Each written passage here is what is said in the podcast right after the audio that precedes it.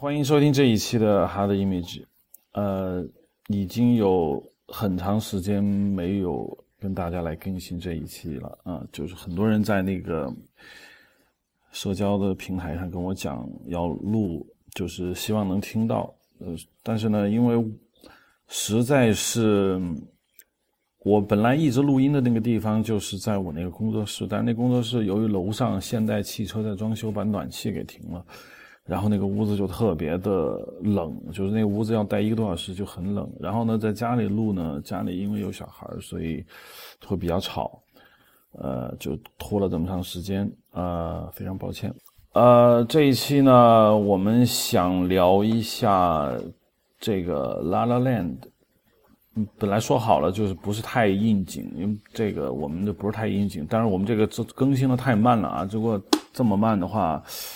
就不应景也不行，所以我们花点时间来聊一下这个《La La Land》。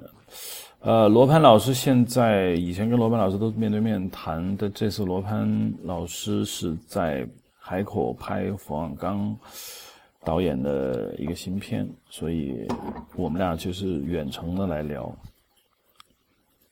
好吧，罗盘老师，来，我们先说一下这个《La La Land》，你是在哪儿看的？拉拉 land，我是在海口的一个电影院看的，海口的万达吧，和那个我在知乎上发了一个文章，就是说我跟一个黄先生看，其实就是我们那个戏的演员黄轩嘛，我们俩去看的。呃，看那个评论，好像有不少人已经猜出来是黄轩了吧。哎，有人猜得出来是黄轩吗？有啊，你仔细看那个评论。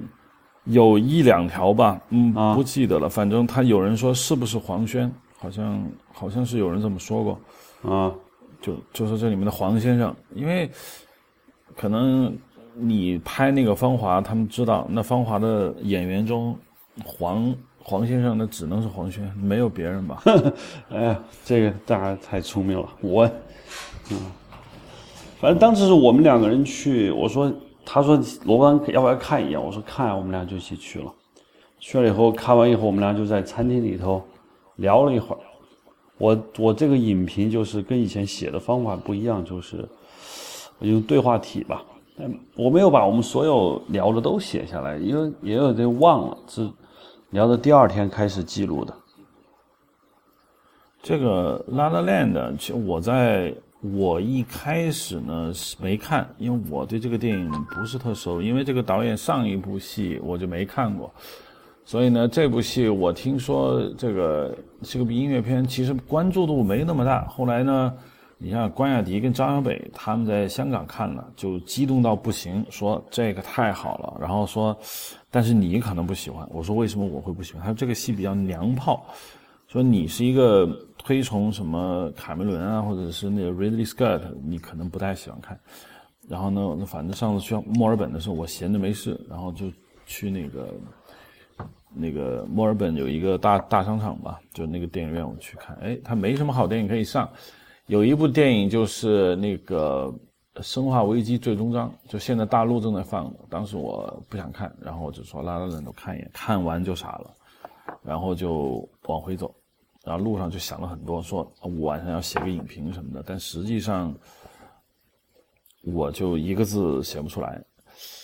但是有一点我挺奇怪的，这次奥斯卡颁奖最后给的是《月光男孩》，就很奇怪。这个我我特别想知道为什么他们会。那个给这个月光男孩，因为我没看那个电影，但是我大概也知道那个电影，因为这电影嘛，一个同性恋那黑人青年从小长到大，三段式的这么一个过程。就这个月光男孩呢，我觉得给奥斯卡给他这么一个奖，我不知道你怎么看？你觉得他为什么会给他？我也没有看过月光男孩，但我看了预告片，呃，也看了。就间接的也知道一些内容。我认为啊，《月光男孩》他获奖跟去年奥斯卡那个聚焦是是比较类似的，就他必须有一个从内容上是有嗯真呃对美国社会当下美国社会的一些，嗯，必有些探索性的和话题性的东西，这是他必须的。比如说那个《月光男孩》里面有黑人的生存状态，有毒品，有成长，还有你刚刚说同性恋，这个同性恋我是不知道的。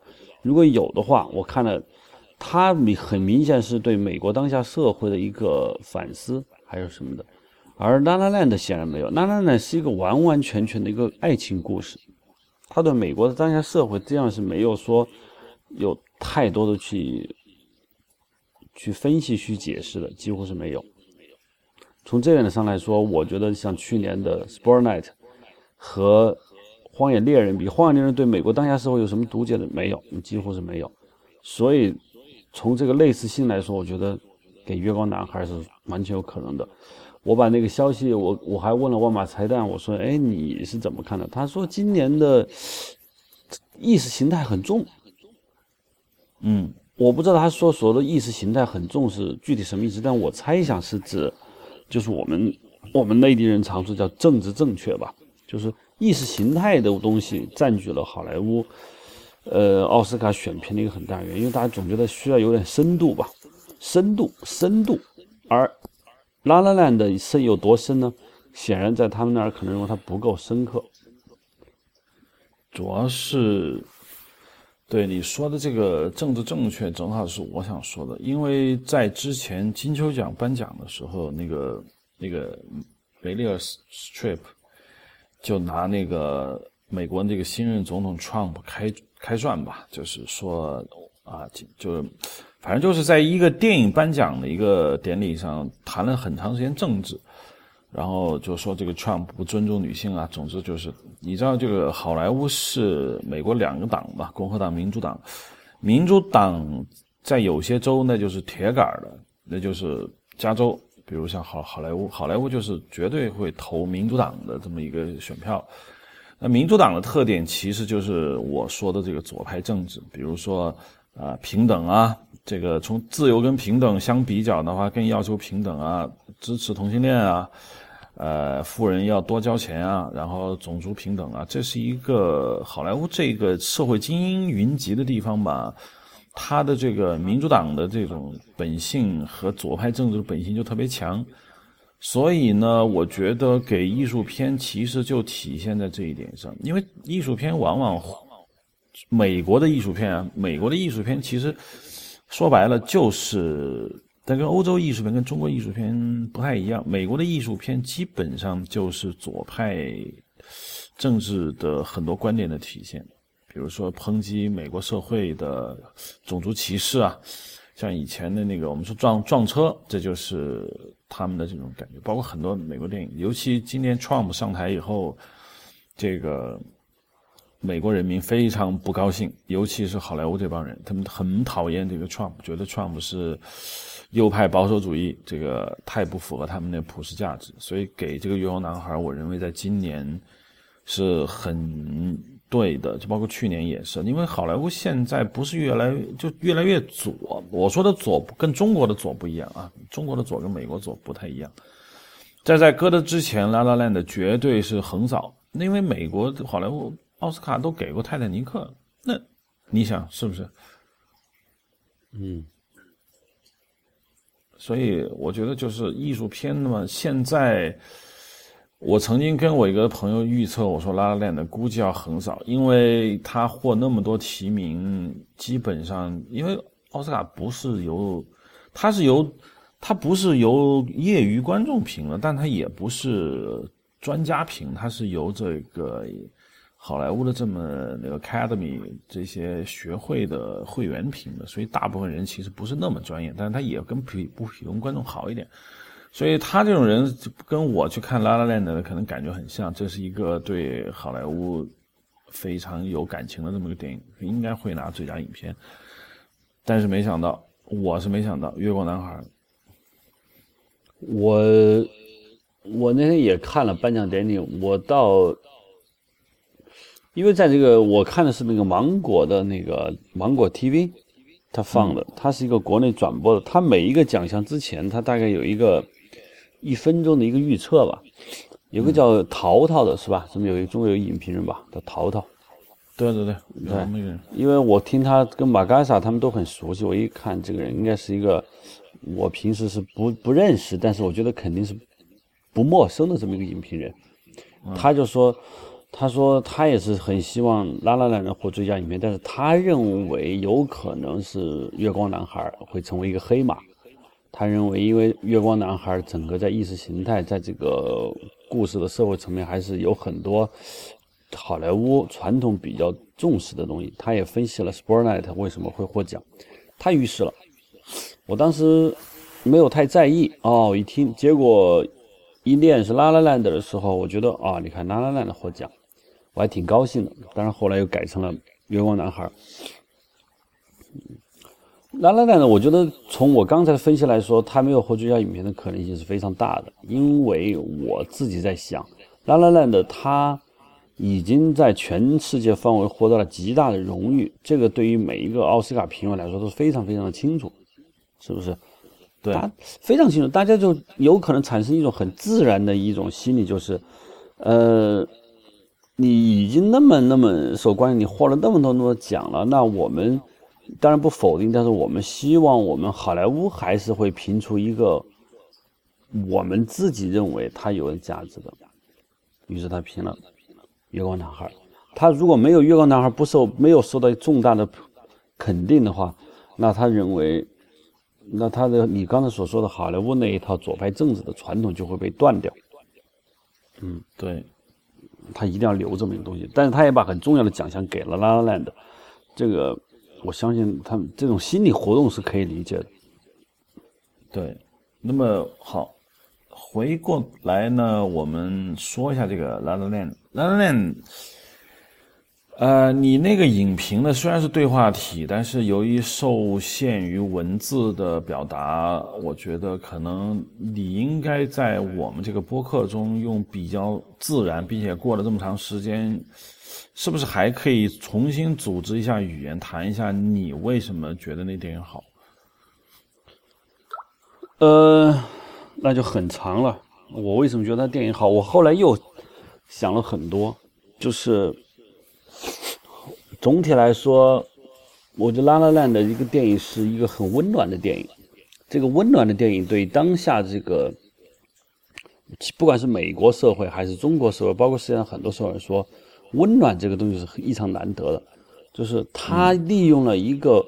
并没有特别特别让人很古怪的、很奇怪、很夸张的手段，用个大家就是我嗯，世界电影已经被用过很多次，大家很熟悉的方式讲了一个很很温暖的故事，而且讲得非常好，一点都没有做作，一点都没有你看出他有所表达，急于想干什么没有，他他就是一个纯纯的讲了一个爱情故事，这个爱情够温暖，而且他的拍摄手段是那么的圆熟，而且还。不乏有些新的东西，我觉得总体来说是大家感觉到很美，很美，很美的，而且美的很纯粹。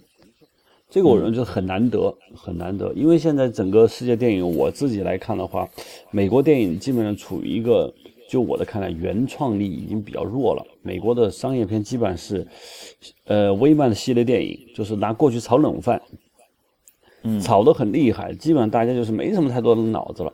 然后就是把美国的一个。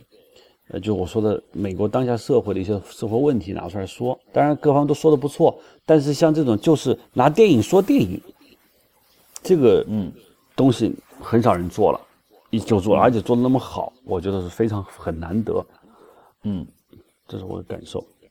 还有一个从这个拍摄，我们从观影观影人来说，这个拉拉链的，其实对美国。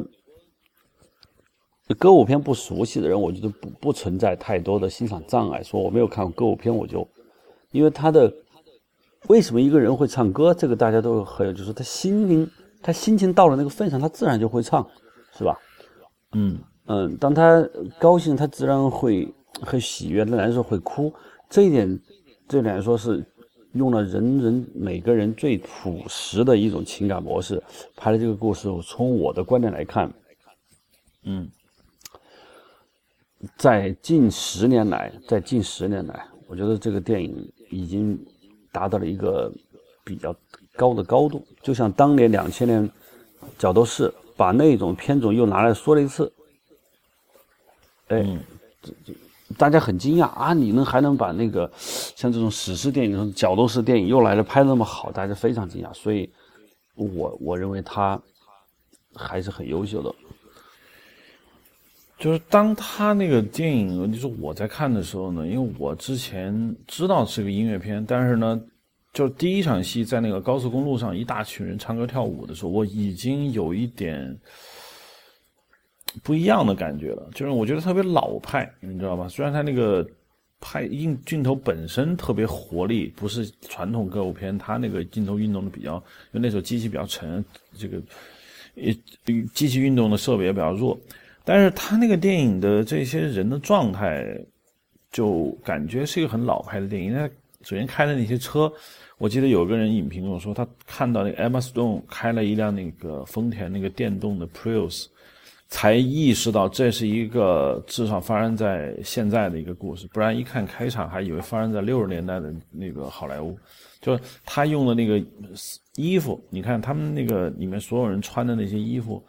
有感觉，我觉得特别老派。然后这是一点，第二点就是，我很少看，因为美国很多电影不就发生在洛杉矶吗？但是他他拍的洛杉矶和《La La Land》里面的拍洛杉矶有很不一样的那个地方，就是他好像对这个城市充满了感情，但其实导演并不是在。听说他是个东海岸的人。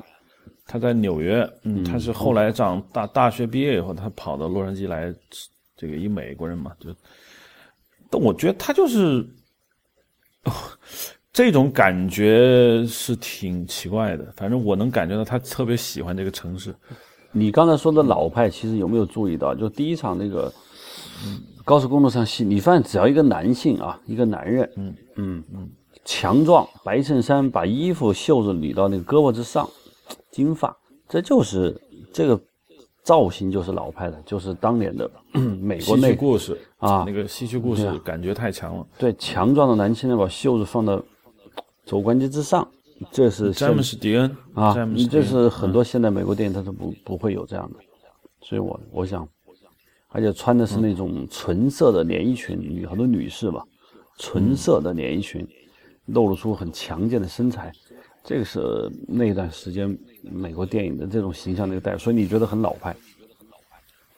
对，很老派。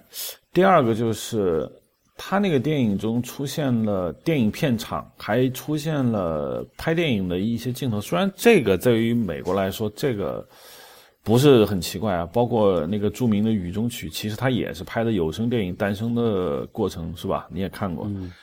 它里面讲了一些电影电影圈的事，但是呢，现在还这么玩的电影就很少了。你是不是觉得？呃，我我我看完片子，我跟一个人，我跟黄轩也，我们俩聊的时候也说你，我说你看没看过《咖啡公社》？他说没有。其实《咖啡公社》是近期跟他离得最近的，我觉得故事最接近的一个电影。《咖啡公社》讲的是一个。年轻人到了好莱坞，然后如何？然后遇到了谁谁谁？然后遇到了一段爱情，这段爱情最后也无果而终。最后那个女孩嫁给了别人。我不知道你看过《咖啡公社》没有？没有，伍迪·艾伦那个吗？嗯，对，我看了。他而且他请的斯特拉罗拍，他拍的就是美国五十年代的好莱坞的故事。他的整个用光、影调都是非常非常怀旧的。啊，连故事上他请的那个克里斯滕。斯图尔特演的这个少女，我觉得我当时看我也觉得很好看，一段一段被错过的爱情，他们俩的爱情也没有也没有经历过啊，也敌不过这个现实生活。这克里斯克里斯滕斯图尔特最后嫁给了别人，一个有钱的人。但我在看的时候，我在想，这两个电影还是有一个很大的区别。嗯，这个区别就是在于伍迪·艾伦那个电影，他实际上在讨论爱情本身。嗯嗯。讨论好莱坞那个是五美国五十年代人的爱情本身是个什么样子，但是拉拉烂呢，他并不是讨论爱情本身，我觉得，嗯嗯，他讨论是梦想。对，嗯，这一点我特别想强调一下，就是因为我看电影的时候，我看了好几遍。我第一次在墨尔本看的，我一个人看的。后来我到北京来，我跟我老婆又看了一遍。当然啊，每个人看电影的角度不同。那么。你在那篇影评里讲过，你对他的爱情本身特别这个，我其实也对他的爱情特别感动，但是我更感动的就是电影的梦想，因为这个里面的那个女主角不断的 audition，然后男孩不断的要实现他的这个开个爵士酒吧的这个梦想，对于我来说，我觉得特别有感触，因为我第一我说过我去过洛洛杉矶，它里面。好几个地方我都去过，比如说那个，嗯，Ryan Gosling 他不是跑到海边嘛，一个一个桥上，那个地方我也去过，那应该是威尼斯海滩，那那个地方就真的是有些黑人在那就蹦啊跳啊，然后他有一个场景，其实电影只出现了一秒钟，就是后来那个 Emma Stone 他离开他了之后，回到自己的公寓，实际上是在美国一个著名的一个城堡酒店拍的。然后那个地方据说是以前索菲亚·科波拉拍一个电影叫《Somewhere》，那个外外景地也是一美国很有名，好莱坞一个很有名的，洛杉矶一个很有名的，我也去。所以当我看到这些东西的时候，我就觉得，哎呀，这跟我在北京的感觉是一样的。就是，当然北京不是洛杉矶啊，但是在北京我们也去寻找电影的梦想，我们也会在街头转悠。如果我想象啊，罗盘，就是十年后我们拍一个电影，我们讲述一群电影人。来北京寻找电影梦，你觉得会出现哪些场景？北影厂门口会不会出现？然后一些什么？呃，北京的电影，北影厂门口，我觉得应该是更早了，二十年前，我们说是，对，呃，这就是会想象，就是说，如果我们讲一群人在北京寻梦，会出现哪些？地方不一定是北影厂门口，就跟电影直接相关的，就是大家喜欢拍的。呃，大家喜欢拍的环境，还是说北京电影人集中的地方？就北对，我觉得是电影人可能会相对去的比较多的那些地方。就是当我们当我们重新看那个电影，哦，这个地方我们来过，我们经常来，就这种地方。那七九八肯定是，肯定是一个点啊，对不对？嗯。啊，我就新，我就新城国际快充点，因为十四剧组都在那儿扎。对，新城国际啊，还有原来有一个叫什么舒畅宾馆，一看还有太阳宫宾馆，这个嗯嗯，对，就是对，就是你就这种感觉，我觉得可以横向对比到他那个电影中表现的他洛杉矶的很多那个地方。所以我当时看到那个电影的时候，我我联想到自己，又联想到这个里面的 Emma Stone，其实 Ryan Gosling 他们的这个生活状态，因为他不想讨论这个，像你说的，他不想讨论爱情的本身，也不想讨论这个像欧洲电影那样就聊这个人的爱情本质是丑恶的或者怎么怎么样，他就是特别简单。你就可以把主要精力放到这个电影梦想中。反正我是，尤其是那场，就我记得你影评里也讲过，就是在那个格列菲斯天文台，那个那个那个天文台我也去了，就他们坐的那个长椅那个角度我也看过，嗯，就那场戏把我给震了。你是怎么看那场戏的？呃，你说白天他们对话那场戏是吧？就是那个 Emma Stone 拿到了那个角色，然后他们俩在那个椅子上说：“OK，我们以后怎么办？”嗯啊，对，我觉得那场戏很高级，就是高级在于他很他没有用任何手段。影片有两段是特别让，一个是在那个斜坡那儿跳舞，嗯呃，但当然很多人都说他好，就不用说了。那一段我觉得是很平静的。这种平静在于他们两个人对话发生在一片阳光中，然后两人实际上已经快分手了。我当时是这么预感的，因为那个女孩说：“你跟我去巴黎吗？”男孩说：“我不去了，你一个人去吧。”我就预觉得他们应该是要分手了。在这个时候，两个人的这个呃爱情的那个若即若离的这个东西，我能体会到。加上拍的非常简单，其实非常简单。没有太那花哨，主要的魅力来自于表演，的确是来自于表演。我不认为在在那场戏中，呃，用光啊、镜头啊，有什么多大的一个突破。他就是把表演捕捉好了，这就够了。对，真就是那场戏，就因为它简单，由于还涉及到一个很重要的问题，就是，当然我我我太太就跟我聊过这事儿，她就说。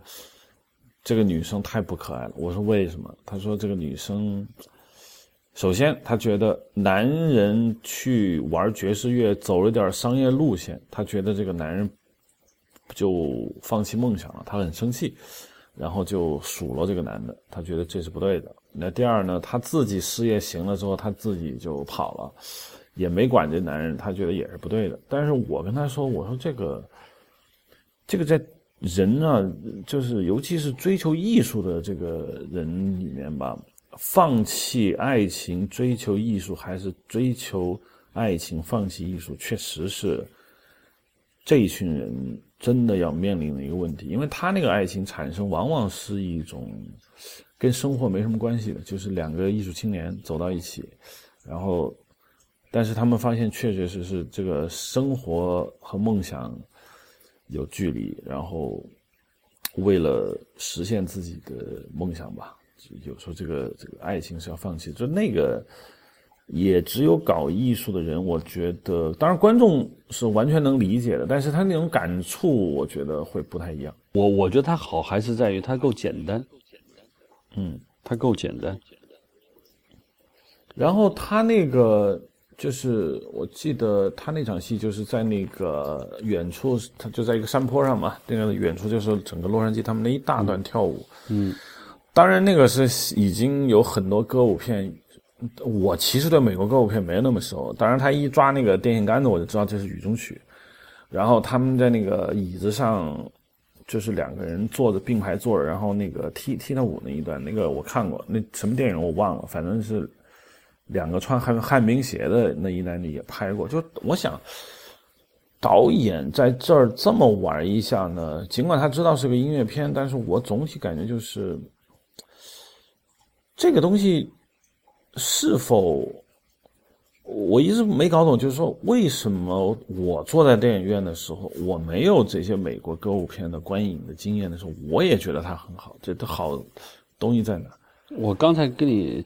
我刚才提到过这个话题，就是不了解美国歌舞片人照样可以看，是因为人有这样的情感的需求。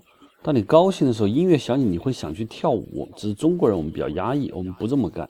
但是作为一个内心深处，我们会有这种想法。当这两个人在那儿聊着他们谈爱情的时候，当某种音乐来说，两个人的肢体开始变得呃很和谐的时候，我觉得舞蹈就自然而然就发生了，是不是？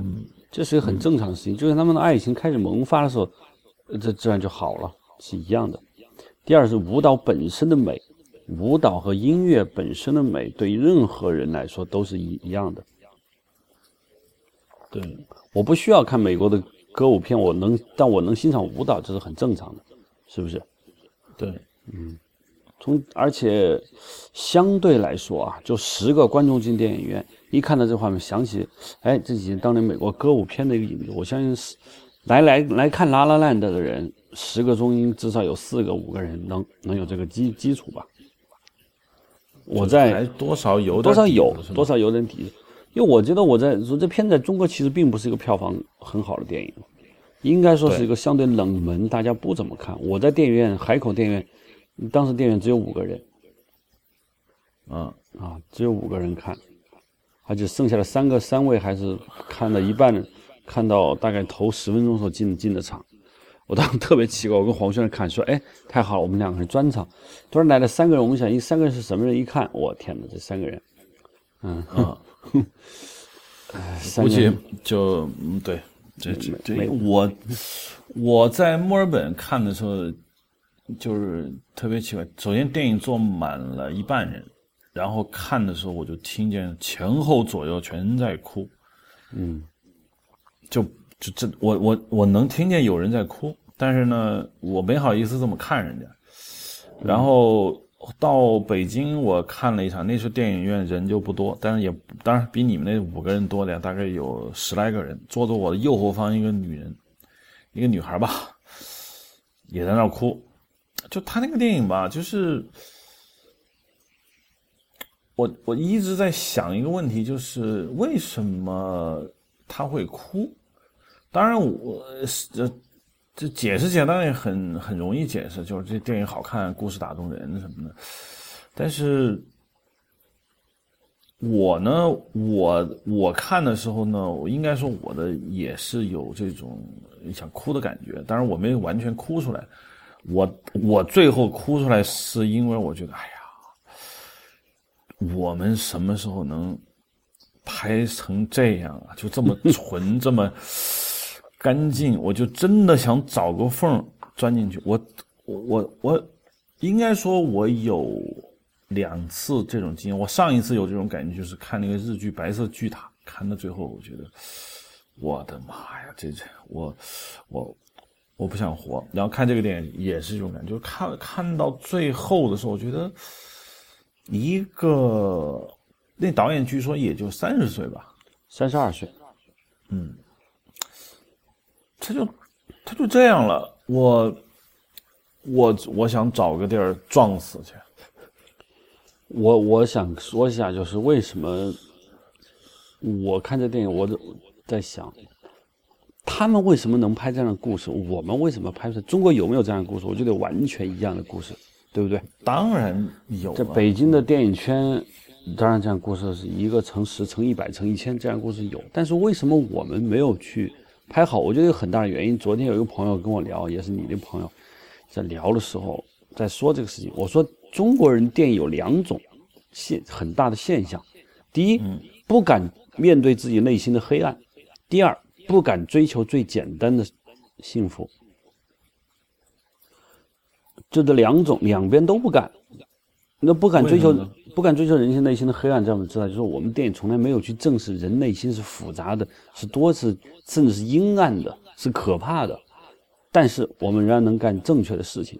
我们中国电影不会去拍，是吧？但是很多好的世界电影都是拍这个，就是人极度黑暗的心灵，但是他干了他正确的事情，是不是？对，嗯。第二就是我们不敢追求简单的幸福，因为过去我们的文艺已经把它批的一无是处了，才子佳人，是不是？嗯嗯，这我们的批驳的简单，就对一个纯真的爱情，我们。在荧幕上已经把它灭绝了。我们代替它的是什么呢？我们代替它的是责任，代替它是家长里短，代替它的是生活流。总是要把一切说成是一个大俗套，我们就觉得它是对的。纯纯的东西我们不敢碰，因为我觉得很简单，就就是就两种人对待失恋。有一种人他恋爱他失恋了，他就说好吧，我下一次我还会去恋爱。我虽然失失恋了这个人，但是我的爱情没有丢，我还会去恋爱。但是绝大部分人是失恋之后就会对爱情产生恐惧，但是对爱情产生恐惧的表达形式就是否定爱情，就觉得爱情没有爱情，爱情就是假的，总要把爱情转化为你看，第一就是我就觉得爱情就是钱，就是性，就是玩闹，要不就是爱情像你说就是责任，我其实没有爱。我觉得本质上是我们国人的。我觉得就不安全感特别强，特别怕把自己扔进去之后受的伤更重，所以把什么东西都庸俗化，在这种庸俗化中找到一种安全感。你看，你看，我都这么庸俗了，我基本上就到了底线了。我觉得是这种感觉。呃，是，就是我们对纯真的东西，我们多少年已经把它否定掉了。第一是害怕拥有，第二是要打击纯真，是吧？嗯，这个造就造成了我们不敢在荧幕上去拍简简单单、纯纯的爱情故事。你像印度电影，我在影评有提过，俗套之极啊，没就那么几几板斧。不知道你看过那个《我的个神呀》，在中国大陆上映过。从他一上场我就知道爱情就是，但我最后这个外星人离开的时候，那个女孩去送他，我仍然被感动。但有多少可我值得我很不一样的吗？没有，他就只是人类最正常的情感。最最正常情感，但我们不拍，这原因我觉得很深，就不是我们现在可以讨论的。就是我们这么多年文艺都干嘛了，是吧？啊，我就不讨论这个了。就是，所以我说，要不是不敢面对内心的黑暗，要不是不敢追求纯真的东西。所以说，这个电影当在上映的时候，我觉得观众看的时候会真的是会很难得。就我们并不表示我们不能拍，但不表示我们内心没有这样的想法。所以看了以后。就非常的感动，我在看的时候，看到最后他们两人相视一笑的时候，我也很感动，但我没有流泪啊，我没有流泪。其实这个电影很多地方和我过去的经历有，我就不说是谁了，反正有个很像的一个一个经历。但是到了最后，两人相视一笑的时候，我当时心想：哎，生活，他把这个生活分析就是生活多么的美好，有多么的残酷，这不高深吧？是不是？嗯，一点没有没有超过萨特的那些各种哲学。嗯，但是对于观众来说是够了，因为他这个电影就是拍的一个俗套电影，就是用一个俗套的故事、俗套的方式讲了一个俗套的道理，给大家一个大家最能接受的温暖的东西。电影，这就是这么样的。比如说黄轩就说：“哎，我觉得这个故事俗套。”我说：“轩儿，他不是俗套，他没有想搞一个格外精灵古怪的东西，他就是一个类型片。他用一个最最简单的手段，只是我们把类型片给你翻新，就是这样的。我叫的，我把它叫做叫熟的电影，不是生的电影。我突然想起了我之前看的那个《如果爱》，就是陈可辛那个歌舞片。”好像故事跟这个有点像，就是一个女孩周迅，然后在北京里，她跟金城武认识了嘛，然后七九八里头一顿跑，还记得吧？我没看那个电影。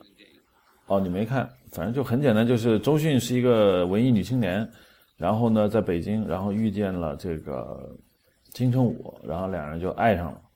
爱上之后呢，呃，后来他又遇到了大师导演张学友。然后陷入了一段三角恋爱，然后后来发现爱情不在了，里面也有很多歌舞场面，但是它就是，我觉得跟《La La Land》这种就没法比。我不知道那个电影吧，那个电影给我的感觉就是在学人家的歌舞片，在搞，在用一种挺酸溜溜的东西来拍文艺。然后我不知道，就是跟拉拉链的，就是就就就跟非洲人唱京京剧特别像，你知道吗？唱的再像，你就觉得不对。啊，对，这是一个生活状态的问题。就是我也讨论过这个话题，就我们我们的一生有多少次是真正的面对自己过？我们就是有可能有人面对过，但是大多数没有真正面对过自己。没有真正的面对自己的时候，你对你情感的表达的时候，我觉得本身伴随你刚刚说的不安全感。就对，就你很难去真正的面对自己的情感，那你也很难去发现别人真正的面对情感，甚至害怕面对情感，这就造成了一种对情感表达的一种先天性的隔膜，我们就没办法了。对。其实我总结起来，因为你没看《如改》，但是我想印象很多听众应该是看过的。就是说，那个电影往往把爱情的缺失放在一个社会背景中，就似乎他一定要找出一个就是很社会性的原因来解释情感的问题。他从来不是说情感就是情感问题，社会就是社会问题。他总是比如贫富差距。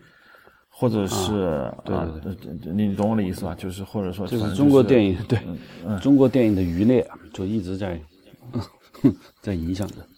对，就是说我爱你，我不爱你，这都是可以的。但是我们现在就是说我爱你是对的，我不爱你了不对。但是呢，他是主角，所以我一定要给他个不爱你的理由。这个理由一定是导演给的，比如说贫富差距了，第三者插足了，时间推移了。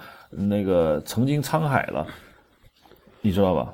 对，因为我们以前曾经批判过有超阶级的爱，认为不可能有超阶级的，那实际上就是把爱归为了一种社会问题的一个反应。这种批判虽然香港当然可能没有，但这个社会舆论、社会氛围是有的。还是我刚才说的人，他没有面对自己内心的黑暗，我们不去拍人心内心黑暗。就是我一般来说，我呢就一般看完一个电影，会在那个 YouTube 上找那个 Behind the Scene，然后我看了这个《La La Land》的拍摄，其实拍摄也因为好像成本也不大，然后拍摄也没有什么特别多的技巧，但是呢，我上次跟你听过一段是吧？姜文的一段采访，这段采访是他接受那个迪士尼公司，他刚拍完那个《r o g o One》。他采访，那采访呢没公开啊，大家都不知道。但是有一段话，我觉得挺让我吃惊的，就是他说他在片场看这个美国人拍电影，尤其是像那个《侠盗一号》这么大成本的电影，他觉得跟他们国内拍没有什么区别。他因为你知道姜文的戏基本上各方面也很到位嘛，他觉得没有区别，怎么感觉出来之后？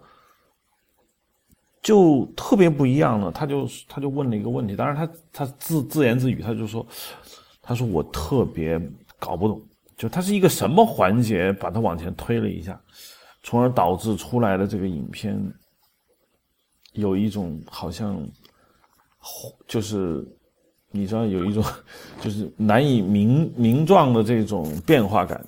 嗯，我明白，就是。都是那么点东西，为什么一人一组装起来，它就它就对了，是吧？对，嗯，我是这么理解的，就是化学反应，呃，水和钠在一块儿，是吧？它能产生点什么？但我觉得它的比例是非常重要的。就某种化学反应是我们只强调了它的参与的元素，并没有强调参与元素的比例。这种比例就是它的和它的一个最大的区别。我们可能也加入了一些各种东西，我们觉得一定能产出点什么，但是不，我们可能某个东西少了或者某个东西多了，它都产出不了，只有合适的比例才有。可能美国电影他们在剧本呀、拍摄啊很多很多方面是做到了非常的精确，产生了才有正确的化学反应，才能出货。这是我的感感觉。我最近在海海口也有一个美国导演在我们一个摄影棚旁边拍。嗯，我我有时候在在旁边看他们拍，呃，的确没看出有什么大的区别。美国导演也是沉默不语，盯着监视器，然后说“好咔”，然后完。但是这个东西，如果电影能够能能肉眼能看得出区别，那谁都能做得到。它的魅力就在于它你是看不到。对，嗯，你最近。最近对电影，你现在这个戏，很多人是比较感兴趣的，想知道你们这个戏。当然，在不剧透、不泄露你们商业秘密的情况下，有没有什么心得呢？心得是很多。我在那个名上不是写了以下省略若干字吗？啊，只能用你懂的。我不懂，你不懂啊，就是只有我这片子只有上映后，大家才能知道我所谓的你懂的这是个什么意思。但是，嗯，对，但是我我我是这么想，就是我昨天发了一个朋友圈，我一般不发朋友圈，几个月发一个，我昨天发了，不知道你看了没有？没看，我现在看一眼。你说，嗯，我的朋友圈就是说我第一次看奥斯卡颁奖典礼，对某些影片获了奖。我感到异常的高兴，并真的为他们高兴。哎，我说这是怎么回事？我以前从来没有这个感受，都没有过。我就是我对艾玛斯通和这个卡西阿弗雷克或最佳男女演员，包括拉拉兰的或最佳导演，我都会由衷的为他们高兴。我说我为我们这个星球上的同行做出如此的成绩，我为他们高兴。就是我我所以我要。做个纪念，我要发这个文章是什么原因？是因为我感到，现在这个通讯方式以后，我觉得我和美国人不远。我们和美国人不远，我们和这个星球上所有搞艺术人并没有那么遥远。我们有没有一种很宽容的、非常的有学习态度的方式去接纳别人？这是我们能不能电影往前成长的一个重要的一个方面。我在看知乎上有好多就在如何看待这个。乌龙事件，我的回答，我我本来不想回答，我回答了说，如果这个事件成为一个嘲讽的一个由头，那将是知乎的耻辱。不，知乎已经已经没什么可聊了。对，就是说，嗯，我我就发了这个朋友圈，就是因为我其实我除了《拉拉 land》的话，我觉得不错。其实我看了那个海，嗯，海边曼彻斯，我真的不为那个电影觉得好，它完全不一样，它非常的。非常的让人难受，我看的时候也是很难受。但是我觉得你们的演员的表演真的是可以，可以说，你刚才说的这个为什么人化腐朽为神奇，有很大部分是人的魅力。这一点我得很庄重的说两句啊。第一，表演好莱坞这些演员的表演，远远远远超越了我们电影的表演水平。我先不说别的，我们先说几个，就是我一直没搞懂。那个男主角 Ryan Gosling，他为了拍这个电影，他四个月中每天花几个小时来练这个电影中出现的他弹的几段琴嘛。他以前没弹过，他他每天要花几个小时去练这个琴。虽然这对于美国演员来说这没什么，因为美国演员做这种准备可能做的比他更好更多。但是我真的没有。不知道在中国电影圈有这样的演员有这么干过，真的没有。就不要说那些不敬业的，我就是那些德艺双馨的演员也不这么干。他们的反应是：你改剧本啊，我我不可以，我不行啊。我记得那谁跟我讲一段，说成尔那个《罗曼蒂克衰亡史》，前野忠信学上海话，让他天天学。然后有一天，他发现他跟导演说：“为什么只有我一个人在学？中国演员按照剧本的要求都要讲上，为什么他们不学？”那导演非常沉痛的说：“跟他说，不配合，我也没办法。”然后千野忠信说：“那我也不学了。”那生气了。我他妈就不明白，咱的演员为什么就不投入呢？呃，有没有觉得《拉拉烂》的这个电影里面的人人有一种状态？至少是这两个人，就对生活很认真，对生活本身很认真，对生活认真的人，那对工作一定是认真的。我们对生活不认真啊，我们稀里糊涂惯了呀。我们对生活并不认真，因为我们对生活认真，在中国被生活认真是要遭殃的呀。那生活不认真，那工作也很难认真。就是这个认真，这就是西方的一个天性。他为什么能造出那么好的仪器？他就是这个东西。中国他就不认真，不认真的原因就不用说了。我觉得不是我们讨论的范围，因为他他没有觉得认真是一个什么，既不是个美德，也不是个必要的东西。所以你说那种付出，我觉得是很难很难的。对。反正我当我因为我一看《拉拉链》之前，其实我对电影一无所知。我我我记得当时我都不知道谁演的，反正他们就说好。我第一眼看那个 Emma Stone 的时候，我一看，我的妈呀，这是谁呀？因为 Emma Stone 之前只看过他跟那个 Garfield 演的那个就神奇蜘蛛侠，就新新拍的第一集我看过。我这。我看 M S 动，我觉得这第一眼睛忒大，就比例不是那么和谐，但是就是你就觉得好，好到最后，我觉得如果不是他演，假设是原来那个选择啊，就是 Emma Watson，就是那个哈利波特那个，或许 Emma Watson 也挺好，但是我觉得可能真就不如 M S 动好。啊，对。对，对如果又换一个女孩但总之啊，就是她那张脸吧，我我就想一个问题，就是说，我们如果我们中国拍这么一个戏啊，我们也拍一个电影梦，然后一个男孩我们谁演？我我是想不出来的。我我觉得在脸上找不到那一种像你总结的，就是说找不到对生活很认真、很负责，为自己做的所有的行为。而负责的这么一个脸，你我们我们的人的行为逻辑基本上就是责任是你的，功劳是我的，嗯，就这种，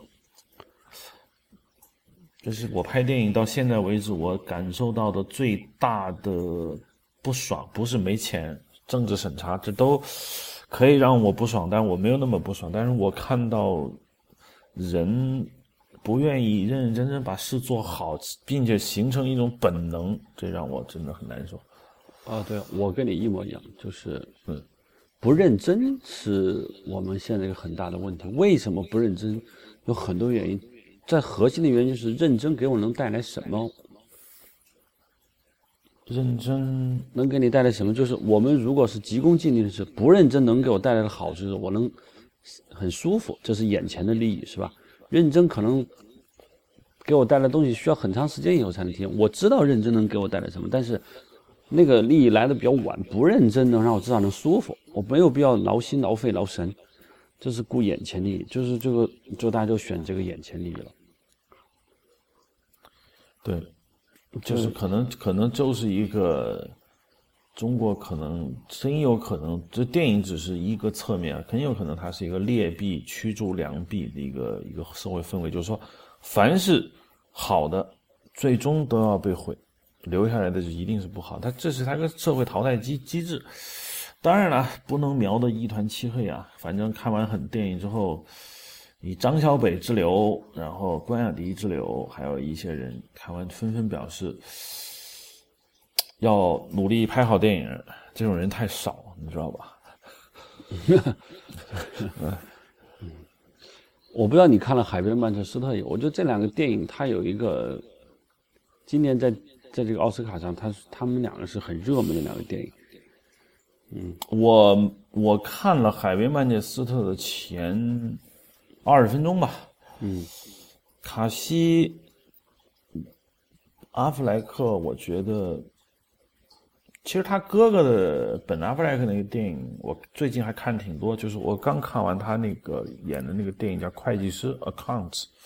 嗯，然后我觉得那个电影没有大家说的好，就很一般。他演的也一般。然后他自己拍了个电影叫《Life by the Night》。美国电影，他自己导演、自己主演，票房惨败，口碑也很差，然后导致他原本要拍那个新版的这个蝙蝠侠当导演，他也不当了。他估计，但是卡西跟他就完全不一样，完全不一样。就是我在我没有在电影院看，我在电脑上看的，就是头二十分钟，我跟黄也是黄轩一起看就。我已经必须要暂停了，我需要暂停，先停，你不能往下这么下看了，我们要沉一下再往下看。就是他这个表演的魅力，有时候一个正确的演员、正确的表演代替了一切，代替了一切。因为既然我们今天不是讨论这个电影的时候，但是我在想，嗯，刚才说的就是化腐朽为神奇的，就是我刚才说人的魅力，是人的魅力。前两天我跟一个美国人聊了一下《La La Land》，我说你觉得怎么怎么看这个电影？他是生活在洛杉矶的一个人，他说非常非常好，特别特别喜欢。然后我说在中国其实没有那么多人喜欢这个电影，嗯，我说你知道是什么原因吗？他说他认为是文化的差异，嗯，他认为是文化的差异。他说在美国，任何一个年轻人，他说别说在洛杉矶，就在美国，基本上是美国年轻人小孩，你问他干什么？他即便他的父亲是父亲是个收垃圾的，他是一个一个杂货店那个司机，他都说他未来会非常 rich，非常 famous，他会成美国总统，非常的乐观。美国的年轻人啊，他说英国、法国都不是这样，就美国年轻人非常非常乐观，他什么都不知道，显得很傻。嗯，但是他说他到中国以后，中国发现中国是非常人非常的 practical，很现实。他说美国人，年轻人是这样的，所以说他看拉拉来呢，他非常的感动，因为他觉得那是洛杉矶人，洛杉矶人，他们就有对未来的美好的东西，但是美好的东西并不是现实，于是现实和美好的想愿望产生了一种不一样的东西后，就产生了故事，他很感动。嗯。嗯，这这个其实就是这个电影想说的关键性的问题。嗯，好，OK，欢迎大家啊收听这一期的 Hard Image。然后我们下一期呢，可能过就没有那么慢了啊，可能过一段时间又会有新的一期。那么想大家可以大家在微信公众号或者微博上来关注音影像，然后继续在呃 IPN.DOT.LI，这是。啊，李如一老师啊，现在叫不鸟万如一老师的播客网站，欢迎收听，谢谢。